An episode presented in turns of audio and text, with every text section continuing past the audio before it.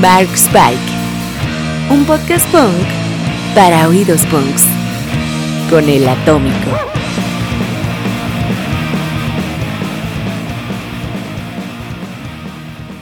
En mi opinión, hay una razón por la que la música está ahí, y se trata solo de existir como ser humano.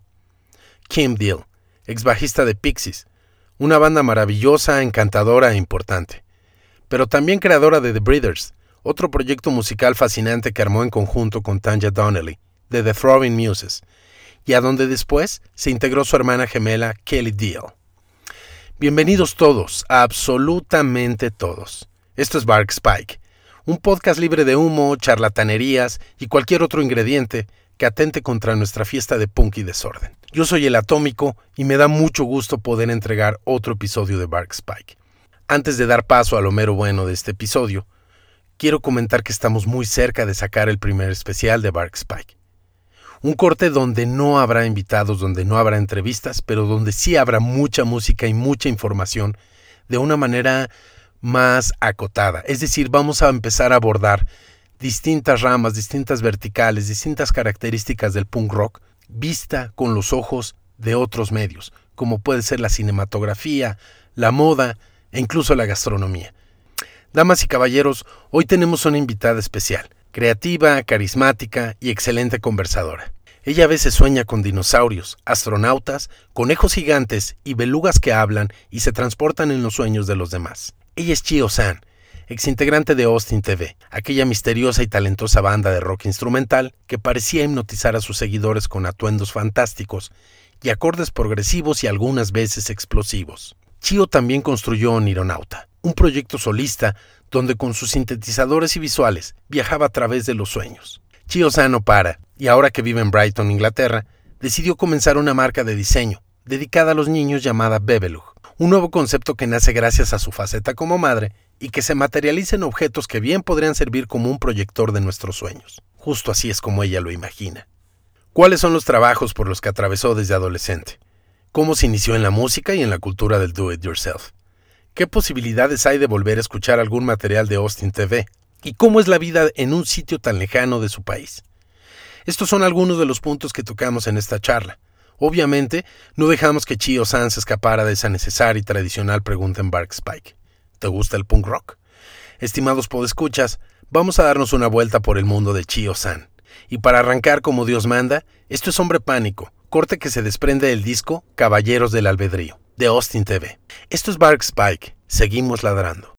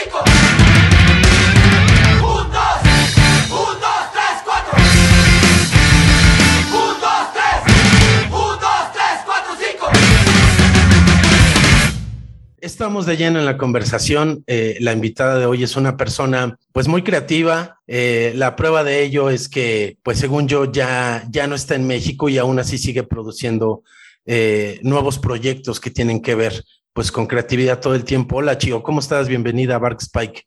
Hola, hola, Tómico, ¿qué onda? ¿Cómo andas? Bien, bien.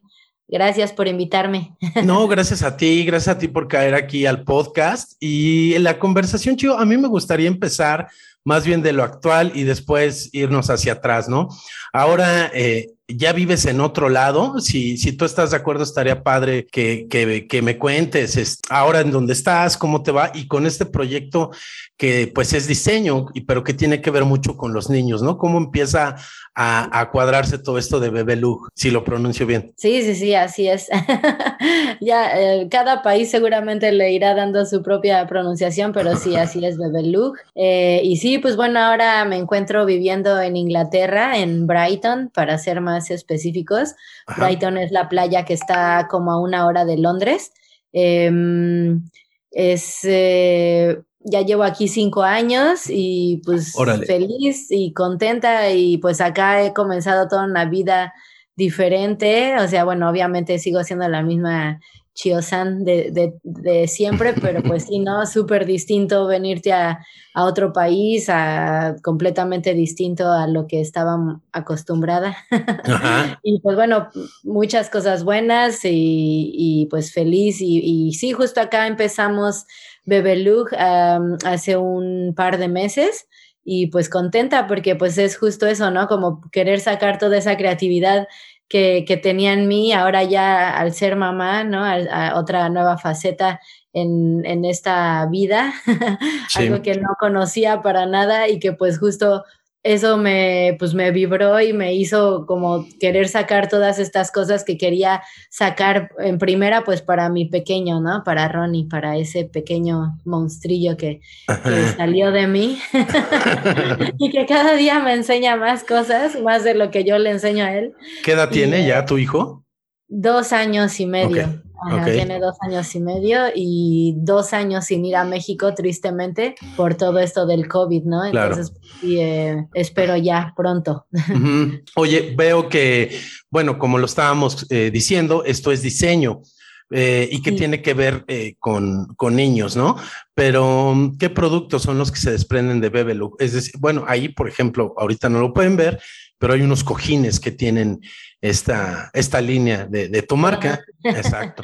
Pero ¿qué es lo que se puede adquirir en esta marca, Chivo? ¿Qué objetos? Pues sí, pues ahorita salió este primer producto que justo es eso, es una serie de, de almohadas de cojines con un diseño espacial. O sea, a mí, yo siempre, siempre me ha gustado dibujar e ilustrar y todo, todo, estudié diseño gráfico. Ah, ok. Eh, siempre me gustó mucho como el cómic, la novela gráfica y siempre como que mis dibujos apuntaban mucho como hacia lo infantil, ¿no? Como a ese estilo. Entonces, pues justo ahorita fue lo que pensé, dije, ¿por qué no unir todas esas cosas que me gustan y empezar a sacar productos para niños? Porque pues me gusta mucho dibujar cosas en ese estilo. Entonces, pues ahorita saqué esta primera línea de, de cojines espaciales pero ya tengo muchísimas otras cosas más por venir, ¿no? Que ya en unos siguientes días ya van a estar. Por ahí ya anuncié algo en mi Instagram, hice una banda de unicornios. Entonces, por ejemplo, esos, esos, esos, son los siguientes productos que se vienen. También por ahí ya hice otra línea de dinosaurios y así, ¿no? Como que un montón de cosas. Aparte, pues por lo mismo, ¿no? De, de, de que ahora estoy con Ronnie, pues como que vuelves a, a vivir esa infancia de cierta manera junto con, tu, con tus hijos y empiezas a conocer un montón de cosas y hay cosas increíbles para niños, ¿no? Hay diseños increíbles para niños, ilustradores increíbles y libros, ¿no? Que, que no conocía. Entonces, todo, todo este mundo que, que de cierta manera pues no, no estaba muy como metido en él, pues ahorita está súper interesante poder conocer más de eso y todo eso me va influenciando y pues eh, eh, todo ese, toda esa influencia y toda esa mixtura de colores y estilos y demás, pues se ve reflejado en lo que hago, que siento yo que, que cada vez voy como que agarrando un, un estilo como más propio, ¿no? Como que siento que ya ahora mis dibujos se parecen más a, a mí. o mis ilustraciones y eso es justo lo que quiero plasmar en todos estos productos creados por Bebelug, que son productos pues principalmente, principalmente para niños, eh, pero bueno, o sea, cualquiera los puede tener, ¿no? Como en este caso cojines, pues bueno, cualquiera puede tener cojines espaciales en su casa. Definitivamente, o sea, esos que estoy viendo aquí, sin duda yo los tendría, sí. Y no tengo hijos, y no tengo hijos. Sí, sí, sí. La mayoría de mis amigos tampoco, ese es un problema. Sí, claro, o una playera con ese tipo de diseño estaría, estaría padre. Sí, sí, sí, exacto. Eso es lo que, lo que estoy intentando con Bebelug. Apenas estamos como nuestros pininos, ¿no? Estamos comenzando, pero ahí vamos, ahí vamos. Va a haber cosas bien bonitas, van a ver. Claro. Oye, vi que, bueno, este, pues haces envíos, ¿no? Que esto igual puede ser sobrepedido, pero pensando en que tú, en el lugar en el que vives ahora, puntualmente que me dices que es Brighton, supongo que ya conoces más o menos cómo se manejan las cosas por ahí. Eh, ¿Pensarías en tener un local, alguna tienda, alguna boutique allá de manera física? Pues estaría súper padre, sí me gustaría. Acá está súper padre como toda la cultura de los small business markets que hacen como mucho como este tipo de... Bueno, en México también lo, lo, lo hacían ya los últimos años que estuve viviendo ahí, como todos estos de diseño y así que empezaban a, que hay como muchos diseñadores independientes vendiendo sus cosas. Acá también apenas ahorita está como volviendo todo a pues a abrirse porque antes, bueno, pues por el COVID, ¿no? Ya saben, todo estuvo cerrado, entonces no había, no hubo como mucho movimiento. Ahorita otra vez como que empezaron a abrir muchas cosas, empezaron a, formarse como todas estas, estos pequeños mercaditos como de diferentes cosas, o sea, no sé, puedes ir y encontrar gente que hace jabones o gente que hace chocolate o gente que hace eh, ropa para bebé, o sea, como un montón de, de variedad. Entonces, pues sí, me gustaría en algún momento poder participar en, en, algún tipo de, pues de mercadito físico para que la gente también aquí en Brighton me pueda conocer, ¿no? O sea, bueno, y, y, poder crear más, pues más eh, comunidad aquí en, en, Inglaterra, que es donde ahora vivo. Y obviamente, pues en México siempre encuentro el apoyo de la gente porque pues ahí es donde viví toda la vida y porque ahí es donde la gente me conoce y, y pues sabe lo que, lo que hago de cierta forma pero pues sí, entiendo que muchas veces por, por cuestiones de distancia, pues los envíos son exageradamente caros o es muy complicado poder eh, encontrar los objetos allá. Claro, claro. Oye, eh, Chio, eh, aquí es donde ya empieza a entrar lo punk y el do it yourself. Pues yo tengo registro, obviamente, de, de, tus proyectos, desde Austin, este, Unironauta, etcétera. ¿Hubo algún momento de tu vida donde sí trabajaste para alguna marca, para alguna oficina? ¿Cómo fue tu desarrollo, más bien desde temprano? Donde sí trabajé. donde sí trabajé. No, sí, de hecho trabajé, yo creo, en una de las más grandes, de las, de las corporativas más grandes en, mi primer trabajo en México fue, trabajé en Papalote, Museo del Niño como cuate. a toda la gente que fue alguna vez al Papalote, trabajé como cuate y ese de hecho fue uno de mis mejores trabajos, eh, fui, donde fui empleada eh, fue muy divertido, la verdad, está, pues fue mi primer trabajo, tenía 18 años y pues nos la pasábamos súper bien. De hecho, desde ahí tengo a mis mejores amigos, ¿no? Desde, desde ese entonces. Y trabajé ahí, trabajé en Cinemex. Ok, ok. también, eh, cuando, cuando, era estudiante, también para, pues ya sabes, ¿no? Para tener tu dinero, para este, tener cine gratis. Trabajé ahí y, ah, de hecho también trabajé, te digo que pasé por todas las cosas, ya ni trabajé un, un par de meses en mascota, en la tienda esta de animales, ya de eso ni me acordaba. Trabajé en mascota, era un kiosco en Loreto, era Loreto donde me acuerdo, perfecto. Los animales a los niños y todo, que todos los días regresaba arañada de iguanas y movida de conejo y tenías que agarrar escorpiones, no, no, sí, o sea, eh, pasé por todo, pasé por todo todos los trabajos. Pero pues son puras chambas divertidas, ¿eh? Sí, sí, sí, de hecho era lo, lo que buscaba, ¿no? Así como tener un trabajo, hacer mi dinerito seguir la escuela, obviamente, y ya después cuando empezamos con Austin, eh, de hecho, Chris Nayer, el baterista y yo trabajábamos en Cinemex. Los dos trabajamos en Cinemex ahí este, vendiendo palomitas. Eh, y pues sí, ahí, ahí chambeábamos para sacar dinero para las playeras de Austin. Ya, pues esa era una gran labor porque, según yo, probablemente, no sé si seamos contemporáneos, tal vez sí, pero creo que a principios de los 2000 era como muy importante tener algún amigo en un Cinemex o en algún corporativo de cines para tener cine gratis, golosinas gratis, etcétera. Sí, exacto. Yo creo que nosotros estuvimos trabajando ahí, quién sabe, como por el 2003, también yo creo que sí, algo así, dos, no, no, no, 2001, tal vez, sí, algo así, 2001, no me acuerdo muy bien, pero sí, era lo mejor de trabajar ahí, comer palomitas gratis y tener cine gratis. Claro, claro. Oye, Chio, y, el tema de la música, no solo lo digo como ejecutante, eh, que pues sí, obviamente nos interesa también en qué momento comienzas con esto, pero en qué parte de tu vida o qué es lo que tú escuchas o cómo es el momento en el que tú te empiezas a inclinar muchísimo por la música. Pues yo tuve una, eh, soy como una rocola humana porque la verdad es que sí escuché mucha música desde chiquita, o sea, de todo, de todos los estilos, o sea, porque, no sé, de chiquita obviamente escuchaba pop, escuchaba este Timbiriche, Parchi, bueno, Parchis casi no lo escuché, pero por mis hermanos, pero, o sea, microchips, o sea, todo ese tipo de cosas, o sea, no, no, mi papá, por ejemplo, escuchaba mucho los tríos, entonces por ese lado tengo todo este conocimiento de tríos, de rancheras. Mi mamá escuchaba como toda la balada pop de, de, pues de las mamás, ¿no? José José y todo ese tipo. Emanuel. todo muy nacional, ¿no? Todo como música muy, este, muy mexicana. No escuchábamos mucho, mucho inglés ni nada de eso. Entonces todo era como más eh, pues nacional, ¿no? Y aparte, pues antes no era como, como ahora toda la apertura que, escuchas música de todo el mundo, ¿no? O sea, obviamente nuestros papás pues igual y si escuchaban a los Beatles y cosas así, ¿no? Pero digo, mis papás no, nunca escucharon mucho eso. Entonces yo como que tenía toda esta carga de música. Ya después mi hermana, cuando mi hermana mayor, pues me enseñó todo lo de los ochentas, ¿no? Toda la música ya en inglés y eso. Mi hermano llegó a ser como más el rockero, el que me enseñó a Guns N' Roses y el que me enseñó a Aerosmith y, y como todo este tipo de cosas. Entonces como que siempre tuve mucha música y yo me acuerdo que desde chiquita jugaba yo a componer mis canciones, o sea, desde estos, no sé si tú recuerdes este concurso que se llamaba Juguemos a Cantar. Sí, obviamente no, si somos contemporáneos. Sí, sí. Entonces sí somos. Seguramente sí.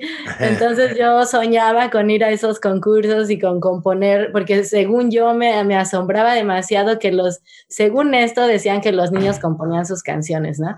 Entonces yo me súper emocionaba. De hecho tengo un cassette con canciones compuestas por mí. Órale. y cantadas. O sea, no tocaba ningún instrumento, solo las cantaba. Pero de verdad que yo me pongo a pensar digo, wow, ¿de dónde sacaba todas estas ideas? O sea, tengo una canción que suena así como súper, no sé, de una balada pop así súper llegadora. Oye, ¿conservas estos tapes, estas cintas? Debo tenerlos, sí, debo tenerlo en casa de mi mamá en México. espero que, que, siga sirviendo, porque ya ves que luego los cassettes se, se borran con el Sí, se estropean, claro. Eh, la próxima vez que vaya a México va a ser una de las cosas que voy a buscar. Bueno, bueno, pues ahorita esta parte de la conversación, Chío, nos da pie para aquí en Bark nos encanta tener recomendaciones musicales de nuestros invitados. Como te decía, siéntete libre absolutamente. Puede ser tu obra, puede ser lo que escuches o lo que escuchabas. ¿Qué primer track te gustaría que nos fuéramos ahorita en Bark Spike? ¿Cuál será? Em, tengo, estuve pensando mucho en, en, en qué canción escoger. Ajá. porque la, verdad es que Spotify me tiene muy mal educada porque ya escucho puras canciones y no discos. También los artistas nos, nos tienen mal educados porque luego escucho la canción de un artista y quiero escuchar más de ellos y, el, y es solo un single, ¿no? No es, no es, no es disco. Entonces, eh, de hecho, aquí tu, eh, hice una lista, más o menos, bueno, más o menos lista. Qué chido. Esta chava me gusta mucho. Eh, no sé si la estoy pronunciando bien, pero según yo se llama eh, Sinead O'Bria. Ok. Es, es, es, como muy, sus letras son como muy punk, aunque en realidad no suena tan punk. Ajá. pero, pero es como muy, eh, por lo que escribe, es, es como lo, por lo que es buena, ¿no? Y bueno, digo, yo, lo, yo luego de repente ni siquiera sé qué es lo que dicen las canciones, y solamente me guío más por las melodías y por la, lo, que, por lo que siento al escucharla. Sí, me pasa, me pasa muy constante. Lo que, sí, casi siempre lo que veo al final son las letras, ¿no? Entonces, eh, esta canción, espero es que estoy súper ciega, nada más quiero, quiero ver cómo se llama, ¡Ah! cómo se llama la canción, se llama Taking on Time. Va, pues tronando y sonando y ahorita regresamos.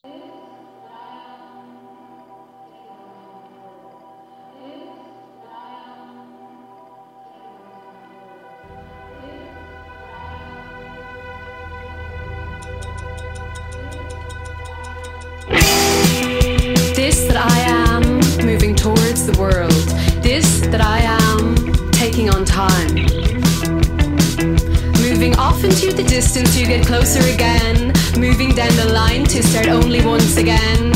Take me to the walled city To define the limits more clearly. Take me to the walled city. This that I am ideas. I am no more a thinker than a prisoner of dreams. A plague of enlightenment is no great gain. In change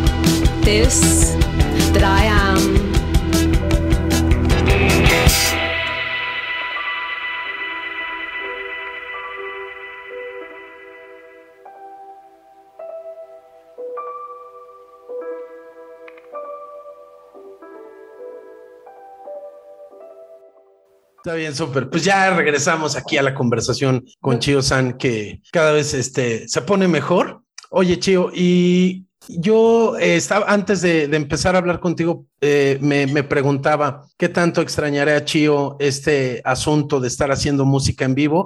Pues obviamente de, de, producirle, que probablemente en tu casa, en donde estés, lo puedes hacer, pero sí esta experiencia que te lo digo porque en algún momento lo viví, de poder presentar tu música en vivo. ¿Qué tanto sí. lo extrañas, Chio? Sí, pues sí lo extraño, sí se extraña, pero, pero bueno, también ahorita he encontrado como esta otra forma de sacar mi creatividad de, de otra manera, ¿no? Que es por medio de, de mis, mi trabajo plástico, por así decirlo, o bueno, mis ilustraciones. y, y esta ha sido como una manera en la que he podido ahorita como expresarme. Eh, la música, pues siempre, o sea, siempre estoy escuchando música, música nueva, siempre estoy componiendo en mi mente. le, digo, le, digo, a mis amigos, pregúntenle a Ronnie cuántas canciones le compongo al día. depende de lo que estemos haciendo, ¿no? Hoy, hoy tocó, por ejemplo, jugar a los cohetes y jugar al parque, jugar al parque. Hacemos nuestro parque aquí en la casa, o sea, para todo hay una canción. Y de hecho, lo, lo vengo diciendo desde hace, creo, como año y medio, que le compuse canciones a Ronnie de cuando era un bebecito. Son todas estas son canciones de cuna, o sea, son lullabies. Entonces estas canciones se las canto a él. De hecho, él ya hasta las canta conmigo. Está súper bonito porque ya, se, ya de tanto que se las canto, se las aprendió. Y estas canciones no sé cuándo ni cómo, pero las quiero sacar eh, pues para la, la, gente que las escuche, ¿no? O sea, están compuestas en sintetizadores y, y es, el, hay letras, entonces eh, pues sí quiero, quiero sacarlas y pues shows en vivo me gustaría poder tocar, por ejemplo, estas canciones, ¿no? Pero obviamente sería un show muy tranquilo.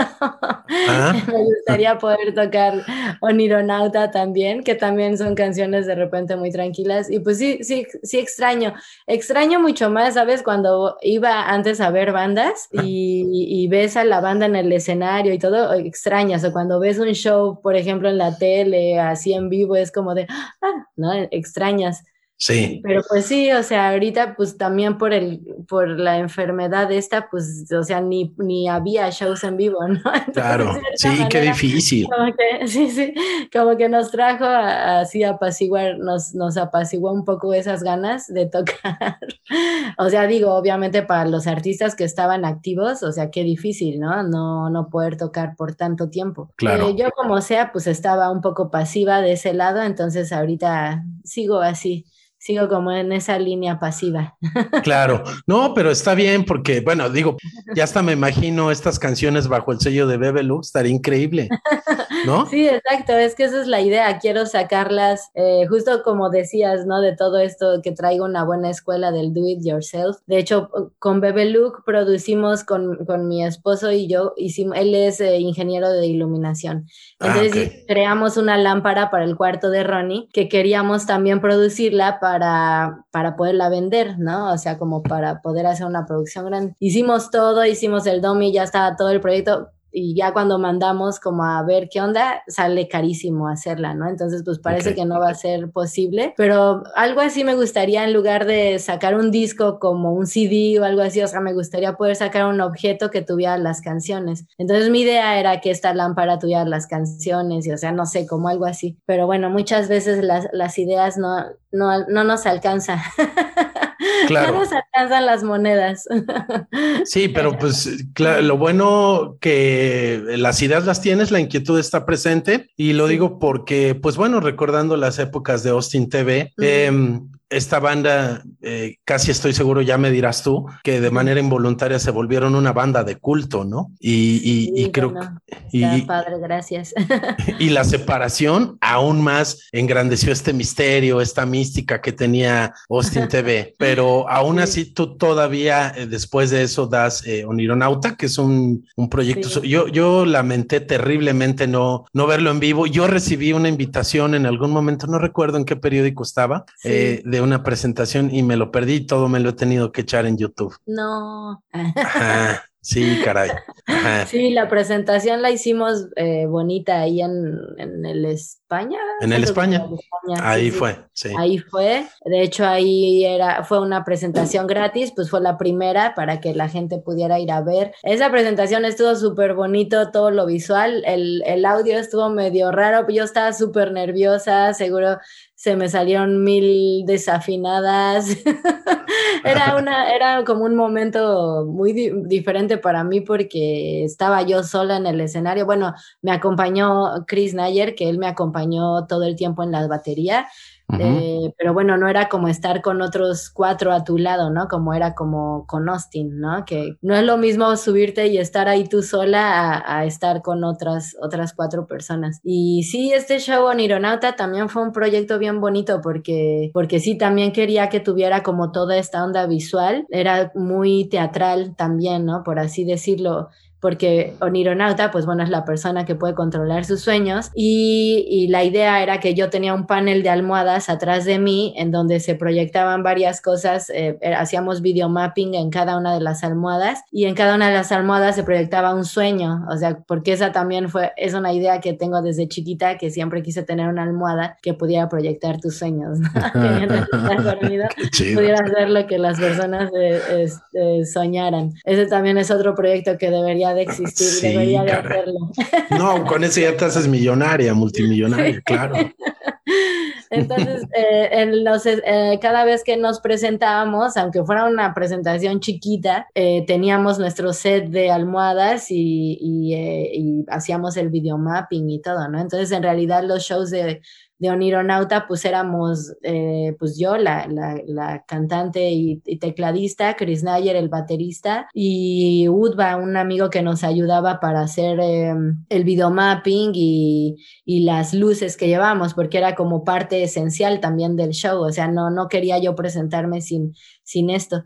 Y eso también me ayudó, o sea, estuvo súper padre porque todo el contenido y, y, todo el, pues como el concepto y así me ayudaron también un amigo que, que vive en Noruega, o sea, él es portugués, pero vive en Noruega. Sí. Y pues bueno, el que ahora es mi esposo, que pues bueno, él vive acá en, en Inglaterra, ¿no? Y, y, fue él también el que me ayudó. Entonces como que había muchos artistas involucrados y pues eso también lo hizo como muy rico, ¿no? No, no tuve la oportunidad de poderlo presentar mucho porque pues sí, eh, era un show, pues no, no difícil, porque en realidad nos aprendimos a mover muy bien con poquitas cosas, a montarlo, pero pues sí, o sea, como que no hubo mucha difusión, como que la gente sí quería ir, pero a la vez no llegaban tantos, entonces como que no hubo mucho, o sea, y sí hice muchos shows y una primera gira, pues ya luego chocamos la camioneta, bueno, nos chocaron la camioneta en la que hacíamos el el tour y total que acabó en desastre Ouch. y ya no hicimos más shows y ya, ya luego me vine a vivir acá y solo pude tocar una vez en Inglaterra con Onironauta en Londres y en un mini festivalito que hubo ahí y otra vez en otro festival de teatro en Francia. Fueron las únicas dos veces y ese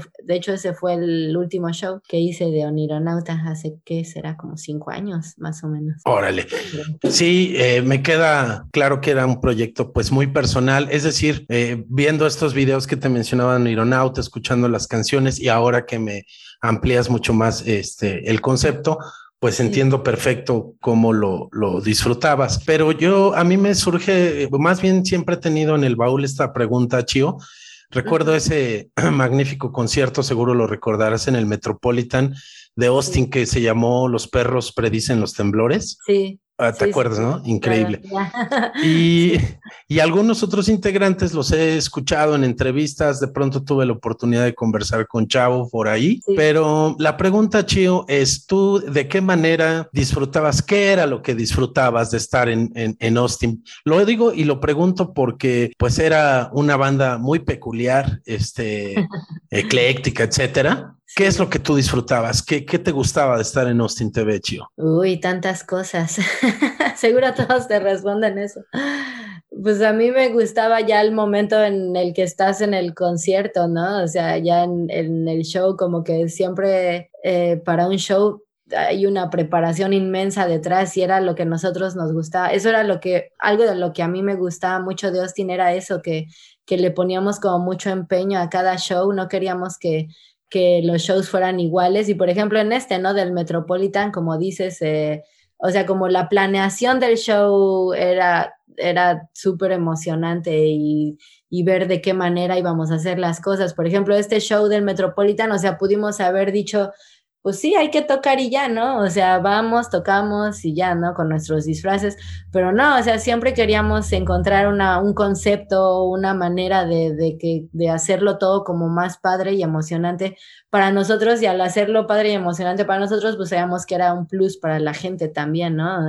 Y eso era justo lo que queríamos compartirle a la gente. Por ejemplo, en este, los perros eh, me acuerdo que al, cuando la gente entraba les dábamos una, pues como si fuera un booklet de sí. como una obra de teatro, pues esta, eh, se convertía en la máscara del perro del show, del cholo y luego quisimos traer cholos al, porque todo tenía que ver con el diario de Mario Lupo del, del Fontana Bella, ¿no? Que, Ajá. Era un, que era un cholo, un cholo squintle, el perro. Entonces queríamos tener ahí perros y de repente fue como un relajo conseguir los perros y, o sea, todo era tan emocionante y divertido a la vez. Yo creo que eso fue lo más divertido de Austin, como la creación de los shows y, o sea, pensar todo qué era lo que queríamos tener ahí y ya estar ahí en el momento y verlo y verlo real, ¿no? ese, show, ese, show, estuvo muy divertido. Sí, todo lo que pusimos, teníamos un perro ahí de esos como, de esos, este, eh, como de anuncio que con aire, ¿sabes? De esos que flotan así súper locos y, y de repente salía del volcán que teníamos escenografía. Y, sí, un montón de cosas. O sea, y y luego de repente la gente no lo sabe, pero todo eso, o sea, no es, es dinero que sale del artista, o sea, no del pago que te dan, o sea, no es un dinero que, que el Metropolitan te, te, regala, así como de, sí, ten este dinero y tú haz lo que quieras, ¿no? O sea, no, o sea, no sé, en lugar de ganar nosotros cinco mil pesos, pues ya por eso íbamos a ganar 500, ¿no? o sea, porque ese dinero es, es un dinero que tú mismo Em, usas para tu producción, ¿no? Em, entonces, o sea, bueno, así funciona con las bandas pequeñas, ¿no? Supongo que a los Rolling Stones y todas esas, sí les han de poner todo ese dinero de producción. Pero a lo que me refiero es que todo esto era un esfuerzo que nosotros queríamos hacer para la gente, ¿no? O sea, para que la gente disfrutara los shows tanto como nosotros los disfrutábamos. Entonces no nos importaba de repente no ganar nada con tal de hacer un show que a nosotros nos, nos volviera locos. Entonces, eh, pues... Y se veían de alta calidad, obviamente.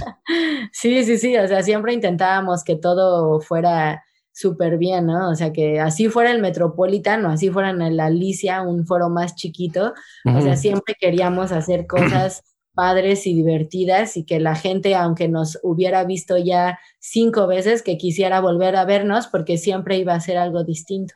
Entonces yo creo que eso es algo de lo que, de lo que disfruté mucho en Austin. Claro. Y me parece que esta calidad y este empeño, pues se reflejaba obviamente en la puesta en escena, pero ahora es muy entendible porque todos ustedes por separado son personas súper activas, este, todo el tiempo están trabajando en, cuestiones de música, en cuestiones creativas, pero veo, y seguramente lo has visto por ahí, esa gran demanda, ¿no? De, todos los seguidores, de todos los fans que dicen que, que, como esta, como una suerte de, teoría de conspiración, de que un día va a volver Austin TV, de que un día habrá algo nuevo. ¿Tú estarías abierta? ¿Estarías dispuesta? Sí, sí, yo siempre he dicho que sí. siempre está, siempre se encuentra la manera, ¿no? O sea, digo, ya ahorita cuántas bandas no, no están así, ¿no? A lo lejos, o sea, un integrante vive en un lugar, otro integrante vive en otro, y, y yo creo que si todo se organiza de una manera, pues, que a todos nos beneficie, yo creo que siempre se puede lograr. Entonces, esperemos que en algún momento suceda. Claro. Nos va a hacer muy felices a todos. Sí, claro, ¿no? A todos, tío, la verdad, porque a título personal te lo digo, yo, yo extraño proyectos de esa calidad, de ese calibre, de que, que es, eh, tienen muchos desafíos todo el tiempo, ¿no? Porque pues, sí puede sonar medio ruco, pero hay cosas a veces que ya, híjole, puro zapatazo por ahí. Sí, ya nos van a empezar ahorita a decir, ya están viejos.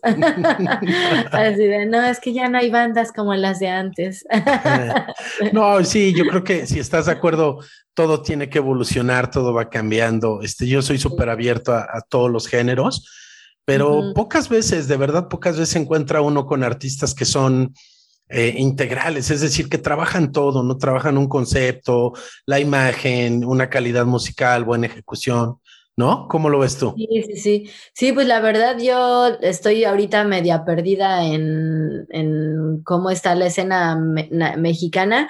Ahorita, por ejemplo, que salió este, mm, ay, este tributo que le llamaron tributo ah, de chavos buena onda eh, de, de, Austin TV, ¿no? Entonces hubo muchas bandas que yo ni siquiera conocía y yo así como de, hoy me sentí un poco mal, porque sí, de repente ya no, no seguí mucho que... Luego mi sobrina, que ella es la que dude, se sabe de todo a todo de música, ella es la que me va diciendo, ¿no? Así de que, ah, no, esta banda está bien buena, deberías oírla, esta, esta, y por ella es que de repente sé pero sí, eh, de verdad que no, no, no, no he escuchado mucho.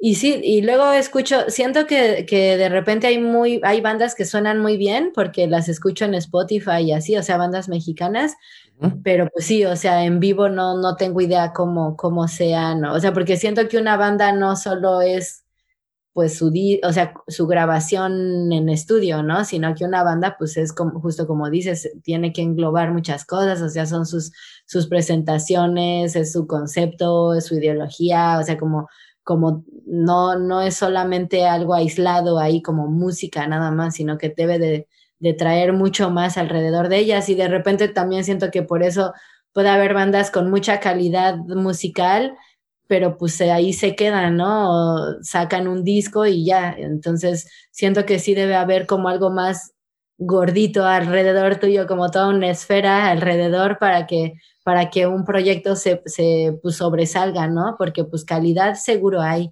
por todo lo que sucede ahorita, o sea, tantas cosas que te llegan, tantas influencias, tanto, tanta música nueva que escuchas de todos lados, que pues la gente está haciendo cosas increíbles musicalmente, pero, pero pues sí se necesita como algo más para, para poder sobresalir. Tiempo de una canción. Esto es Huffer, corte del disco Title TK de The Breeders.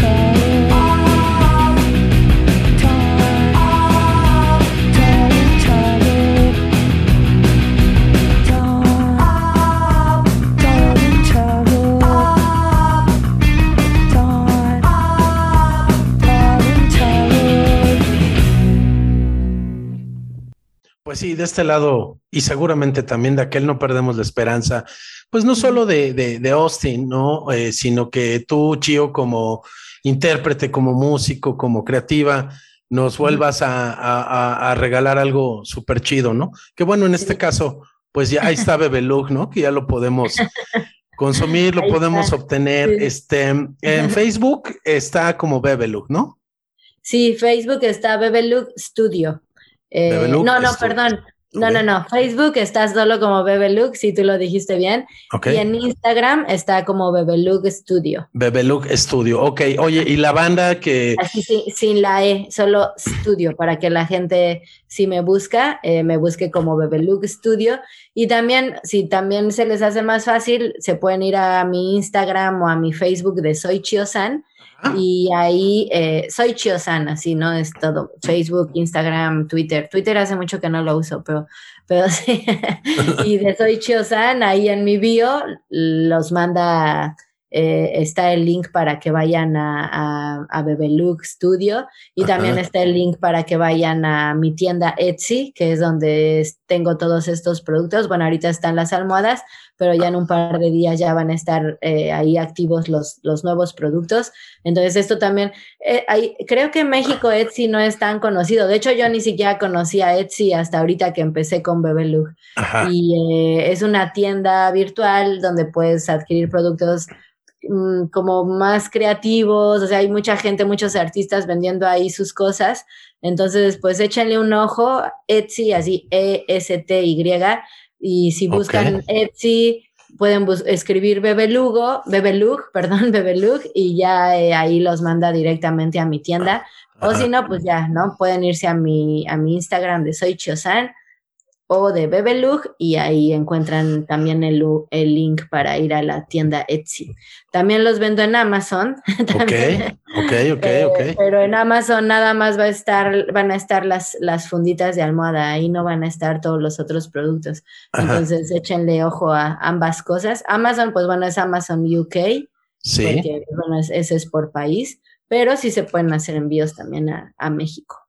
Ok, pues bueno, entonces eh, ahí ya está resuelto ese tema del envío, pero cuando tratan directamente con Facebook, contigo, ahí pueden ir este, acordando las, la cuestión del envío, ¿no? Sí, sí, sí, ahí, ahí nos ponemos de acuerdo. Ahí siempre yo intento estar siempre en las redes al tanto y si se confunden un poco, Bebé Luke les cuento la historia de dónde salió el nombre. Bebé Luke es porque, bueno, bebé, ya saben, bebé es un bebé. Y, es la unión de, de, bebé y bebeluga. Y de beluga, el, animal este, el bonito, así redondito, con carota, con cabezota. Sí. animal acuático. Entonces, cuando fui a mi primer ultrasonido, eh, pues no sé, yo como que le vi a Ronnie forma de beluga, ¿no? Entonces como que dije, ay, mi beluga, mi bebeluga. Entonces eh, siempre le llamé bebelug, cuando estuvo en mi panza le llamaba bebelugo. Ah, increíble. Entonces de ahí salió la palabra bebelugo, bebelugo, y todos mis amigos siempre me decían, ¿cómo está bebelugo? ¿Cómo está bebelugo? Entonces de ahí salió y ya, de ahí nació la palabra bebelug para no hacer ni bebeluga ni bebelugo, entonces dejamos bebelug. Entonces así para que les sea más fácil buscarme. Va, qué chido. Y gracias por la explicación. Qué bárbara, Chio. Tú todo lo tienes bajo un concepto, eso me encanta.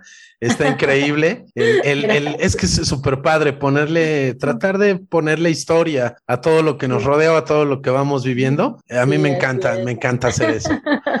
Oye, eh, Chio, cada objeto tiene una historia. Exactamente. Sí, oye, y bueno, para no este, dejar de lado la, la, línea de este podcast, una de las preguntas es, y bueno, y tú que pues estás ahí en la mera mata, ¿no? Desde hace un rato, ¿tú eh, te gusta el punk rock? ¿Que en tu vida cuántas veces has tenido que ver o, te has dado a los brazos del punk rock?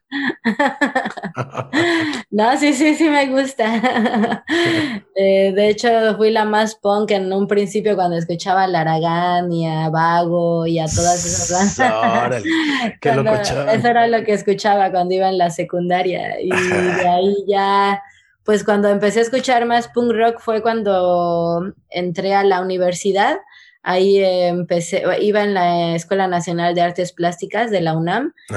Y bueno, en ese entonces se llamaba así la ENAP. Ahora creo que ya le cambiaron el nombre, la de Artes Plásticas de la UNAM. La verdad no me sé el nombre ahorita. Eh, ¿Por qué hay otra, no? Que es el EDIMBA. Ah, no, pero ese es de Bellas Artes, perdón. Ajá, sí, sí, no, esta era, es la de la UNAM que está ahí en Xochimilco. Ok. Entonces yo, ah, pues justo mis amigos del, del papalote, pues me empezaron como a enseñar eh, pues todo esto del punk rock con Bad Religion y, todo este tipo de bandas, ¿no? Entonces eh, como que me empezó a atraer un poco, pero ya fue más hasta que eh, conocí a Chris Nayer en la escuela, también en la universidad, Chris Nayer, el baterista de Austin, y pues él tocaba en ese entonces el en un Espuma, ¿no? En, esta banda de, punk rock.